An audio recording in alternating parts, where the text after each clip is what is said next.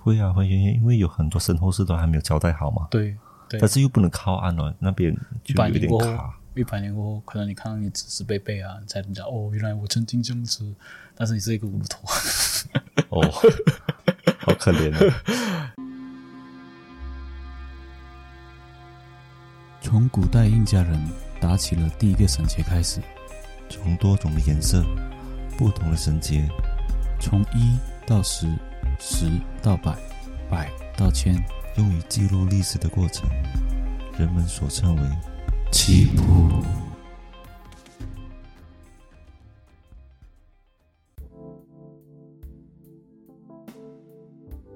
Hello，hello，大家好，我是主持人 Roger，大家好，我是主持人阿仁。欢迎收听棋谱。二然，今天我们要讲的这一个主题其实就是幽灵船。嗯， 幽灵船是因为为什么会做这个主题呢？其实近期我有看到一个新闻，在它是六月二十三号，你跟我讲有这个铁达尼号的东西，嗯，然后去看，看了过后我就发现这个新闻是也是在讲这铁达尼号，但是它是讲这呃五个富商，然后为了看这个铁达尼号，嗯然后做了这个不安全的潜水艇。嗯，然后他们也是有解释这个潜水艇，可是我觉得很讽刺的是什么？它的潜水艇的那个，他们要下沉到四千米嘛，对。然后它里面有讲到它的潜水艇那个井盖能承受一千三百米吧？那是有三倍耶，啊，就是它他们哦它其实讲的整个过程就是讲说这个潜水艇本身是不安全的， ，OK，包括它的潜水艇的操控方式，嗯，它是用 是用游戏机的那种 Xbox 三六零的那个遥控器来遥控哦，啊，就好像打 game 这样子。对对，可是美国那边还是有真实讲说，他们在用一些军舰的时候啊，比较重的那些操纵器的时候，他们都会用 Xbox 三六零嗯的游戏机那种操控， ，OK，所以我觉得很有趣啦。就是你可以拿游戏机来操控这个潜水艇，然后再加上它本身的船身是、本来是讲说他们要做八寸厚，嗯然后可是做出来的工艺才五寸，嗯，而且这一个东西下沉之前，它是没有经过测试的。嗯，不是讲没有经过测试啦，其实是讲说没有被国家的某些单位去经过测试，，对，然后认可。他们自己是有测试，有在有在然后做对，但是呃，在这件事情发生之前，它是有下去过三次，而且还是成功的。嗯所以他们就可能一二三第三次三次都成功啊，这是第四次的时候觉得应该是没有问题。嗯可是很遗憾的就是他们下到那边看所谓的铁达尼号，嗯，那一个船就爆炸了嘛。对，压力太大，电对，压爆炸。其实说到铁达尼号，你对铁达尼号的印象是什么？就那部戏啊，那我是啊，对 然后对对对对，当时他们就是前面有个冰山，然后过后啊躲避、躲不及，然后过后就被冰山划破那个船体嘛，然后过后就开始潜下就啊沉断裂沉嘛嗯下去啊，沉下去。可是他那个，我看很多的那一个，像台湾的新闻龙卷风啊，嗯都有讨论到铁达尼号。然后他之所以沉在那边，到现在都没有人拖，是因为。还要花费很大的金钱去拖回来，拖回来不一定这个船还能重新整修。嗯，所以他们就宁愿把它放在那边，对，然后做一个观光客的东西。然后那个新闻我记得还有讲一些关于灵异的部分，他们有讲说，呃，这个铁达尼号它真实发生的时候跟那个小说出的时候是相差的，嗯就是小说先出，然后出了过后真实发生了这件事情，就感觉上那个小说是预言，预言出来的。然后哦他们也有讲说，这个铁达尼号里面是其实那时候在运送木乃伊，嗯然后受到木乃伊的诅咒，所以才变成这样子之类的东西。嗯但是台湾新闻是当做综艺去看啊，你不要当做真实去看嗯啊，因为很多时候连台湾人本身都觉得，就是这些类似台湾龙卷风啊，类似台湾的所谓的啊、呃新闻新闻啊，他们午夜新闻啊，他们不是真实的那种新闻，都是夸大的，嗯就是为了博取那些眼眼球。好像包括之前有讲过那个马来西亚的 MCO 之类的那那一件事情，你知道？有一个主持人讲马来西亚的那个防疫过程是很不标准的，很跟着英国化的。嗯，然后那时候就很那多的，这英国话有什么不标准的？英国话就是也没是嗯有戴口罩啊，那讲啊，英式的嘛，没有戴口罩啊，然后没有做隔离啊，才会造成这样子啊、爆发，嗯，然后才会有一些，然后我我记得还有一些视频啊，他就播上来视频啊，讲说是啊、那个尸体，我们你知道马来人他们下葬的时候，他们不是把那个尸体包起来，嗯，我不知道，他们就把一个白布包那个尸体，嗯包了过后就像包粽子这样啊，嗯然后下葬嘛，不像我们有棺材这样子，啊他们回教是这样子，嗯可是他们就拿那个来做比喻哦，然后或者是讲说那个人死了过后，他的尸体还会跳跳跳跳跳跳跳啊，然后就是病毒反应之类的，然后讲到很严重很严重，的确那时候马来西亚的疫情真的是很严重了，嗯，但是那一个 video 好像听说是呃印尼的，好，啊不是马来西亚的，所以他就、哦他就搞混把了哈他就把这一个题材放在马来西亚身上，啊然后导致很多马来西亚人就是去反驳，嗯反驳了过后就，他的节目的主持人就出来道歉，啊道歉了过后，也有很多的台湾人出来讲说，其实他们的新闻，就像我刚刚讲，他们新闻是当综艺来看，是包不是括不要这样认真？对，包括著名的那一个黄明志也是这样讲，嗯就是当综艺来看，不是当真正新闻来看，嗯，所以他们会有夸大的这种形容，也能明明白那一些激动的人他们的想法了，就可能真的是确实身边的家人都很多人去世嘛，然嗯后就被人家这样子来开玩笑，对，可能算是一个抒发口啊。像最近的那一个 M H 三七零事件这样，嗯，然后我这边可以跟你讲一下，就是他有五个死者嘛，对对对对对，其实这五个死者他们的在社会上的分量蛮大的，啊、他有英国的探险家哈丁，然后还有法国的探险家内诺莱，嗯，然后还有一个十九岁的孩子儿子，这个是跟着他爸爸一起去玩，啊他是本身是有钱人来 这的。也是蛮衰的，然后另外一个呢，就是这个潜水艇的创办人。啊、我想说的就是，他们应该是有做足准备才下去的，可能是遇到了一些呃意外，或者因是为海底不知道的嘛。对，或者是不可抗因素。是啊，比如说，啊、一些大型的鱼类攻击之类的。对，然后或者是有那个急流，啊，海底急流吧，哦，对，抢啊海海里面的急流是很难去抗衡的。对，啊，所以没有办法去算了这个意外，所以我们尽量不要去尝试这些危险的东西。 因为你呃两两个地方，两个地方是你不可控的，一个是在天空，嗯，一个在海里，还有山呢山啊，对，就是山爬山，爬山，嗯但是爬山是你你唯一可控的，就是你要知道你的经验上要做出准备，嗯然后登山的东西要做出准备。呃，船的话，就你只有相信那个船长，然后飞机的话，你只有相信那个飞机是机长，对所以你不能可控了嘛，你还能可控说你就坐在那边罢了。是呃，的确啊，这个新闻看了过后，我觉得蛮可惜的啊，就是这计划是很好的，就是你可以看回那时候铁达尼号的沉的那一个过程，不是过程啊，就沉的那一个残骸，残骸啊，但是应该因为这个计划失败了过后，应该有一段时间是这个计划是不能再做。嗯的确，那个铁达尼号有种种的一些呃传说跟种种的一些灵异事件，嗯所以我们今天这一期才会做幽灵船。嗯那其实说到幽灵船，它有一个称呼，它叫嗯做“飞翔的荷兰人”。那其实“飞翔的荷兰人”就是翻译过来的意思。嗯在所有的幽灵船，他们都会讲“飞翔的荷兰人”，因为是这个荷兰语里面的其中一句，嗯就是讲飞行状态。嗯它其实第一上是讲这个船不能停泊，哦，就不能停岸，不能靠岸啦、啊这海上的人怎么办？嗯他们的物资匮乏的时候，所以他们就会讲，为什么是叫幽灵船啊？因为他们物质匮乏，你吃什么？哦，你不能吃什么，你没有没有东西吃人吃啊。 呃，有很多船难是讲吃人啊，的确很多船难是讲吃人、啊。好像呃，日本也是有一些有一些故事是讲说，我记得是讲说那个船完全靠不到岸，然后失踪了，嗯，然后过后里面的船员有几个少去了哦，啊，然后他们就讲说可能我们是中兵丢去海中还是啊死掉了不知道了啊，因为的确在呃我看过一个电影，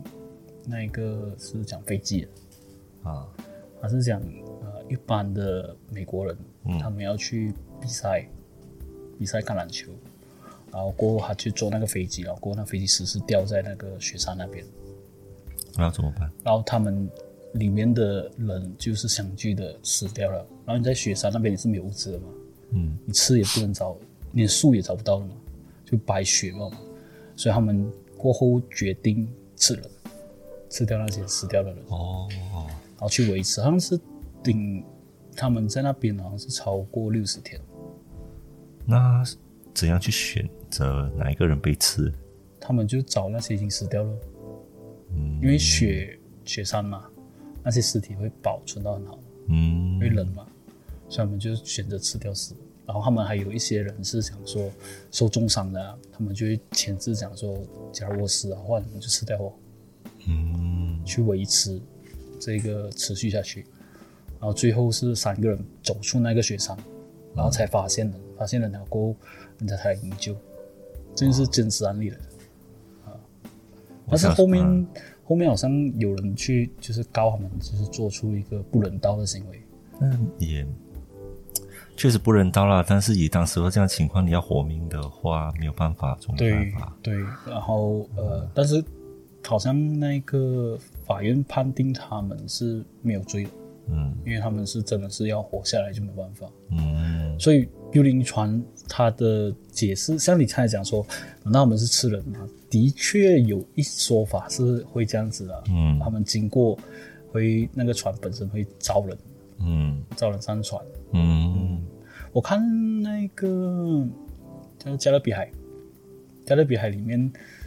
你知道《加勒比海》里面那个船长，嗯他本身就是跟恶魔合作、啊，嗯然后讲说他只要不死，他只要不死的话，他就可以，就是他签签那个契约啦，就是讲说你要留在船上要有一百年，嗯然后一百年过后，你就是属于你的灵魂就签署在这个船上，嗯啊，就永远不死嗯啊。然后就中间他有讲到他是逃脱出来，然后过后再讲回这个幽灵船的部分，哦，所以他是过了一百年过后，他也不死，在还是他只在是那个之间一百年之间他跑偷跑出来。啊啊，但是还是最后走回去，然后又在跟那个他类似跟那个船的那个船长在那边谈啊谈啊，要怎样就是保证他不死之类的。 这中间他有一些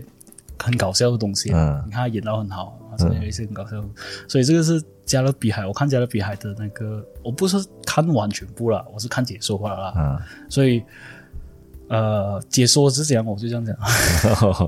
的确，它里面有做有一个那个不得不死，知道吧？啊，对，啊，那个也是也是讲说是受诅咒了。其实那个是讲说受诅咒的船，嗯跟今天的幽灵船其实有异曲同工之妙。嗯，我记得他的手下全部都是像丧尸一样的嘛。对对对对然，后当他死了过后，他的手下也被解除诅咒了，过后他们又变回人的样子。对对啊，就是类似跟魔鬼签约。嗯，所以是这一个船长跟跟魔鬼签约，嗯他，的手下是无辜就的跟他签约，啊哦，然后他死了过后解约嘛，就这样了。就上面那个就没有了嘛。 所以现实是怎么样？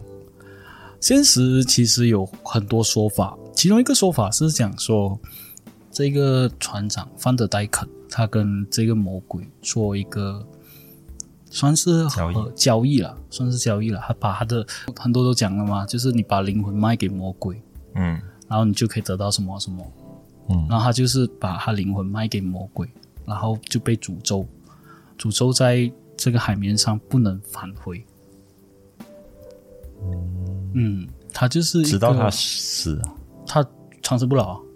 哦，所以他是用长生不老来跟他做交易了做，交易但是他就对不可以上岸，对，一百不会上年，岸，一百年，一百年过后他就可以上岸。一百年过后他就可以上岸。 OK，但是你你跟魔鬼交易，其实很难 说一百年后你能不能上岸的，可能一百年过后讲哦要利息嘞， 或者是跟你讲说，哦，一百一百年要到了过后，他就跟你讲说，哦，我用另一个东西跟你换，换回你的之前的那个青春，因为一百年过后你可能变骷髅头，嗯然后你不能回去你皮肤那些，嗯你也是一个死人，这样你就换回青春，再多一百年之类的。哦这我我就不知道了。但是的确跟魔鬼交易是要把你的灵魂卖出来，嗯，然后才做一个交易，总之是没有好处就对了， 就和这没赌有好博一处样。嗯的，没有好处。在其实啊，非常让人在书里面也是有讲到，就是其中一本书是在一七九五年，这本书它是有讲到关于到这个费翔的荷兰人，它里面也是有讲说，当时候这一有一艘船是荷兰的军舰，它在好望角那边失事，然后船上没有人存活，然后同行的船呢是也是有遇到暴风雨，但是承受得住，然后过后回到好望角，然后这个失事的船呢就已经消失了嘛。然后在他们整修过后要重回欧洲大陆的时候呢，他们相同的维度遇见暴风雨，可是这时候值班的水手有看到这一艘传说中的这艘船，然后这艘船就很像一个幻影这样子，嗯，重叠，幻影这样子在暴风雨那边重叠。嗯你确定他不是像影像这样子喝 酒？呃，可能他是喝酒吗？我但是你值班应该是不可以喝酒的，啊，所以是说值班应该是不可以喝酒的，除非他是他是要要被人家处决了， 他是真的喝酒，他就讲这些了，啊所以他很肯定的说，这一个他看到的是幻影，嗯然后因为这个幻影的解说就是飞翔，所以就慢慢变成飞翔的荷兰人，嗯，呃，所以飞翔的荷兰人是这样子来的。嗯，对，它以欢迎的这一个名词来作为飞翔。其实这一这一段落是有讲到这一个幽灵船的它的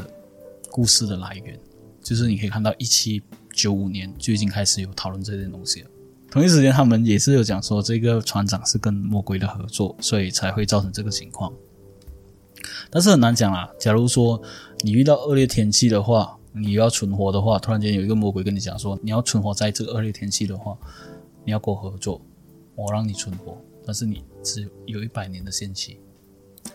他是因为这个原因来才跟魔鬼做交易的没有，我是打一个比方，我哦。是打一个比方。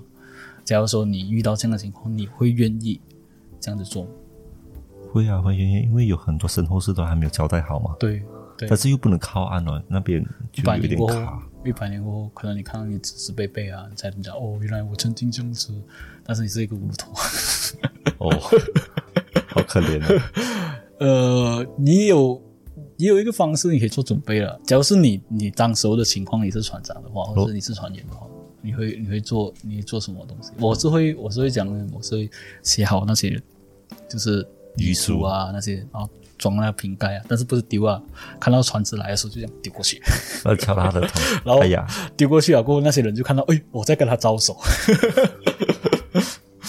所以他当时候在这一百年内，他是有遇到其他的船，然后过寻求过保护保护，对吗？对，然后人家就觉得像、人家看到是像影像，其实这个在科学上是有的解说的，你知道吗？就是你看很多时候像故宫，你知道故宫有那个故事啊，看到打雷的宫女时候打雷的时候看到宫女在那、就在那走廊那边经过，就做回当时候动作。其实他们解释就是因为那个墙是红色的，啊然后打雷就像我们拍照这样子，啊！那个闪光把它保留下来，那个当时候的影像。所以在打雷的时候，他又再重呈现现出出来。来啊。所以他这个这个飞翔的荷兰人，这个幽灵船也是每次出现的时候都是在打雷，啊你！会发现这暴个风雨的时候，对暴风雨的时候啊，然后打雷的时候就会看到这个残影。嗯所以他这故事我会反而觉得以科学的角度来说是这样子讲，嗯嗯，或者是这样子的话，我有想到一点，就是他可能已经不在这个世界上了，他可能已经沉入海底了。嗯对。啊然后过后，像以科学的角度就是拍到当时候他们遇到暴风雨的那个情况。啊，然后人家经过的时候刚好遇到打雷暴风雨，然后又在看到那个呈现，但是呃，他们有红色背景哦，对吧？ 嗯，哎，他用蓝色背景，所以人他们一看到一些不能解释的事情，他们就会把它变成啊、呃魔幻的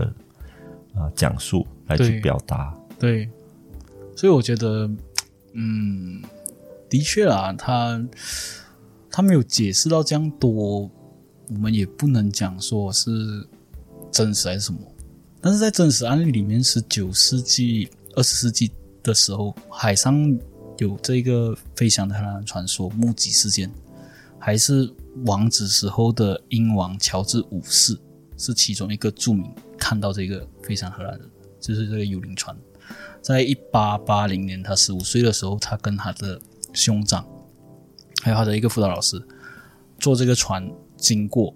那时候进行了三年的航海，在澳大利亚的墨尔本跟雪梨之间的海面上，他们看到那时候是这样讲啊，就是早上四点的时候，他们在船头看到这个飞翔的荷兰人啊，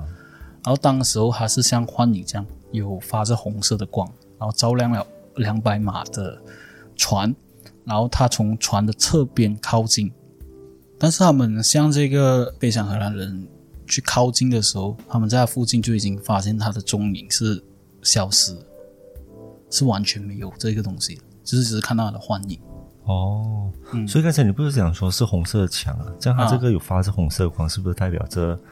有这样子的城市啊我？觉得，嗯，可能其实因为这是真实案例嘛，嗯，可能就是红色，它为什么还会发出红色光啊？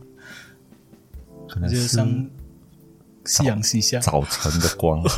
早晨的哎，光可对能哦会，这比个是较早晨的光哦，这个没有讲到他暴风雨哦，哈，他就讲说他那个早晨早晨点亮的光看到哦，对啊，嗯，他可能跟就有搭配到它真实的基本的那个触发到它的影像，嗯，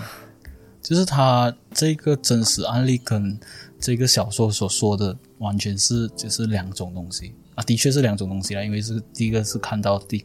另一个是解说嘛，对，另一个再是加上他有前往去看一下这艘船，但是到最后的时候，它就消失不见了嘛，嗯，真的可能是很很像是那个啊影像、影像而已影像事件。对，哇，它这个 project 很大哦。啊，说不会真的， 就是他可以看到这样大的哦手法，那个 projector 不是很大吗？一整片海面都是他 projector 欸。是，我觉得他，嗯，给我看到的话，我会真的是吓死， 我会真的吓死。而且那时候应该是没有准备到这么的多的那种影像啊，像现在的话，我们就可以拿我们的 iPhone 出来拍。嗯，是。但是，一八八零年应该没有 iPhone。没有 iPhone 这个东西，那我现在是很好奇，他船长到底跟魔鬼为了什么事情来做交易？嗯。嗯、我觉得比较多的版本是像他这样子讲，就是啊、这个荷兰人的船长他遇到暴风雨，然后坚持要到这个好望角，然后但是船上发生鼠疫，就是瘟疫，然后被拒绝上岸，然后使到船是永远都是航行的，没有办法靠岸。嗯，然后再玄学一点说，就是他们要报复，包覆谁？报复那些不给他上岸的人，所以在好望角那边一直出现。嗯，我觉得这一个可能性会比较大，像我们之前讨论的这个船长的东西，讲回比较有兴趣的东西了。嗯，这个这个荷兰人的船长，所谓的范德戴肯，他是呃在《One Piece》上面有出现过哦，啊。当我找这资料给你的时候，你是想说你你想象不到那一幕是在哪里是吧？是，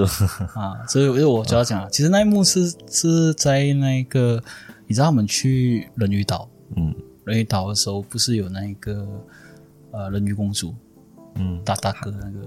叫百姓，白星对，然后其中一个一直要追杀白星啊，弄到白星在宫里面不敢出来，因为他的能力就是瞄准，然后发射，啊，但是百姓太大只了，但是那时候他瞄准的时候刚好瞄准到白星，发射什么？他能力就是类似吃了恶魔果实过后，他类似那种瞄准，他就就有一个瞄准镜瞄准，然后就可以发射他的炮弹是一百分之一百会中嗯啊，无论他怎样玩啊啊，他就会追踪这样子嗯发射。没有什么用啊 啦，在那里。然后刚好那时候他是瞄准到白星，嗯然后白星就躲在宫里面，他发射不到过后，他就这个能力就无效了，嗯，因为他不能瞄准第 二个人，他一定要射中目标，他才能瞄准第二个人，所以他就好烂哦 一直追杀这个白星。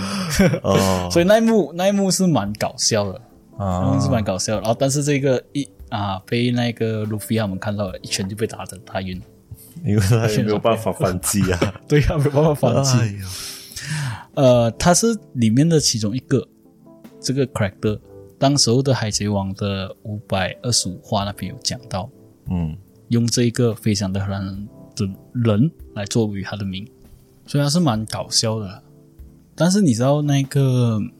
呃海绵宝宝，嗯，海绵宝宝里面也是有出现的，哦，是吗？是我看一下，海绵宝宝里面有出现他啊那一个船长飞翔的荷兰人，啊，它是一个幽灵形态的，然后动画里面是啊、展示架那边的，你可以上网找看它的它的那一个，我现在就是在 找，现在就它是在幽找，灵幕，有里面有讲到，我记得那一幕，我记得有那一幕，然后然后它也就是一个 character 来的，其中一个 character，啊所以在动画里面也是有讲到，啊，但是我们所以找到的真也实发资绿料光嗯哎，啊是发力光啊，它里面有讲到，所以但是我们真实里面找到的所谓的资料啦。这个飞翔的荷兰人幽灵船资料是很少很少很少，嗯。我觉得是是，就是因为它少，所以很多戏剧动画他们都很喜欢用这个故事来讲，嗯，是吧？是它就是很多的啊、奇幻方面，它故事性可以延展到很多，是啊，所以可以自由发挥啊，可以自由发挥。所以所以很多的，因为它只有一个开头嘛，是啊，它所有都只有一个开头，它就开头是被诅咒的船，然后不能停泊了一百年，后后续这一百年发结展果的是故怎样也事没有是怎样，没有人知道。对然后后续有什么船只跟他接触，也没有人知道。嗯所以他们就很容易拿这一个东西来作为戏剧的题材。是，就做一个开头，然后中间有什么东西，他们就可以自己去加下去。嗯所以为什么会今天做这一期，其实是蛮牵强的，因为主要是讲这个铁达尼号的嘛，嗯，铁达尼号事件，然后刚好找到幽灵船这一类东西，就就聊一聊，反正都都聊聊一聊， 能聊多少聊多少。呃，现实当中的幽灵船是有的，嗯这我找到几个了，就是其中一个是一九四七年六月前后，那时候在东印度群岛发现这一艘幽灵船，当时候的船员是全部死于非命的，然后死因是查不到的。然后这一艘船叫做棉兰号，闽南好。嗯，这一艘船叫棉兰号，那第二艘是在一八七二年发现遗弃在葡萄牙和亚速尔群岛之间的海域。当时候这个船是漂浮在海面上，然后是没有任何破损的，但是没有任何一个船员在海船上里面。对，然后这个船是叫做玛丽塞勒斯特号。嗯嗯，然后有另一艘就是比较出名的，就是百慕达三角洲，早一期所谓的我们想要魔魔讲鬼一的下三这角个洲啊对三角洲，嗯百，慕达他们他们除了船只消失以外，还有一些飞机飞机也是消失的对啊。然后这个船叫做卡罗尔迪林号，但是美国政府呢是没有给出一个官方的解释，但是这个船是在百慕达消失的。嗯，第四个事件就是在一九三三年的时候，有发现到有一艘在一九零六年就已经沉没的船，这个是叫巴伦西亚号。他们当时是看到这艘已经沉没二十七年的船在尾随着其他的船只，直到前面这个船只靠近了海岸过后，它才离开。同样在船上是没有看到任何的人，任何船员在里面。嗯，以下我们讲的船其实大多数是发现了，是不是像欢迎这样子？对就真的他们有上船看，然后诶里面是没有人的。啊，是对，你会发现，我、现在一下真实案例啦，都所谓的幽灵船，都是这样讲。在二零零六年三月二十六号的时候，奥地利亚的海岸有被发现一个没有人知道的船只，也不知道它来源，但是他称这个船叫做“剑神号”。然后它出现的地方和原因是完全没有人知道的，只是知道有这艘船，但是里面没有人，嗯所以会不会是所谓的那个网址看到的？不知道，哦因，为刚嗯好也有是可能哦澳大也利是澳亚大利亚。海岸那边附近。那第五艘船就是贝奇莫号，这个是在一九三一年的时候，在北冰洋航海时，他这艘船呢其实是被冰卡住，所以嗯已经被遗弃了的，但是一直都有在海上漂浮，直到三十八年后都没有人去拯救这艘船。嗯嗯所以这艘船还是停留在那边。对，在二零零七年四月十五号的时候，欧洲的昆士兰北部，在一个叫做艾利海滩出发的这一艘船叫做卡尔二号。四月十八号的时候被发现，它漂浮在这个昆士兰北部的坦斯维尔八十里的海外。救援人员在四月二十号登上船艇，发现隐形、电脑、无线电全部都是启动的，但是都很正常。但是他们看到就是摆放的那些餐具啊，都有在，只是船上面是没有人的，然后救生筏也不见了，所以他们相信应该是驾走了啦。但是后面发现这个船是完全没有受损的痕迹下，人不见了，所以称这个船为“鬼游艇嗯，那第七艘船呢是叫做海鸟号，嗯，这个也是跟刚才一样，就是船上面没有任何人，但是这个有不一样的地方，就是它的船当被发现的时候，它是在煮着咖啡的，然后船里面有两个生物，一个狗，一个猫，嗯啊，”。所以、这个嗯呃这个海鸟号其实我有听过故事，哦，啊，我有听到过是发现的好像是一家人。那时候他们驾游艇嘛，嗯他们发现诶有一艘船，然后他们上去，但是有很恐怖的事情是有狗有猫啊，正常的嘛，但是没有人。对，没有人然，后重点是他的咖啡是热的，啊就证明是他咖啡刚刚煮好，然后在他们上船的那一刻不见了。哇，好恐怖哎，是吧还是那只狗跟那只猫哦在喝 加着了咖咖啡，啡，然后加着船的，是啊，而且最重要是它船啊船里面的物品全部都是摆放摆放的好好的。啊，真的啊感觉很就是奇真的是有人在住着，没有任何灰尘。 是，嗯所以它这个很很奇怪一点就是，你咖啡能放在桌上还是热的话了，就代表说它靠岸到它上船那一段时间可能没有到三十分钟。嗯你虽然把一个咖啡热的咖啡放在那边，可能一个小时你就失去它的温度了。嗯，这个是热到还能冒烟的，就是可能在一个小时内或者三十分钟内，那人就无端端不见。嗯，唯一的解释就是那只狗跟那只猫在家 床，喝然后喝一个下咖咖啡啡，， 有人进来搬猫一下， 或者搬狗一下。 那也太幸福了 吧！可以拥有一艘船， 可能他是受诅咒的船了，诅咒就是那那狗跟魔鬼交易，然后做成呃它就人类变成狗跟猫。OK，所以你看呐、这一期的那个幽灵船，其实我们讲到这么多的真实案例啊，都是发现到有船，没有人但是没有人。嗯嗯啊、我要补充一点，就是那个啊、有一个是讲说在北平洋一九三一年的北奇莫号，嗯他那时候也是有在，我也是看台湾的那个新闻， 他也是有讲，那时候是有讲说他们发现的时候是啊、有一艘普通的船舰，一家人的船舰，嗯那也是一家人，然后他们就在北平洋失失联，完全迷路了，他们看到这艘船，他们上船，上船的时候中间的时候，他们发现这艘船呢，晚上的时候会有一些鱼自动跳上那个船那边。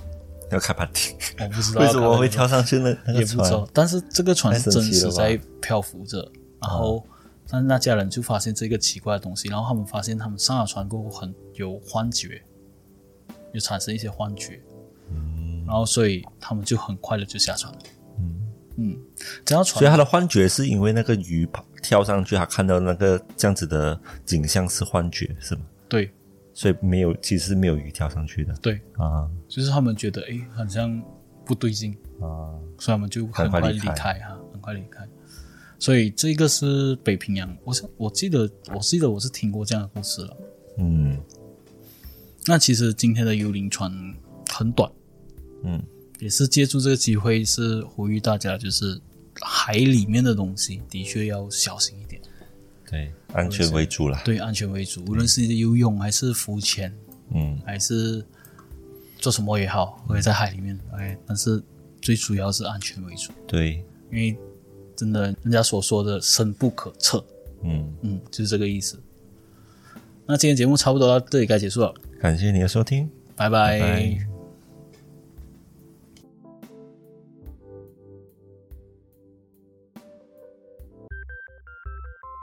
好了，今天我们的节目差不多到这里就结束了。喜欢我的节目的话，欢迎你订阅、点赞、分享。留言。那如果有你们想听的人物，也可以在以下评论给我们哦，或者有一些人物的资料也可以投稿给我们。那我们是非常欢迎你们投稿的。喜欢我们的节目的话，欢迎你去各大平台 Apple Podcasts、KKBox、Spotify，还有 First Story。感谢你的收听，拜拜拜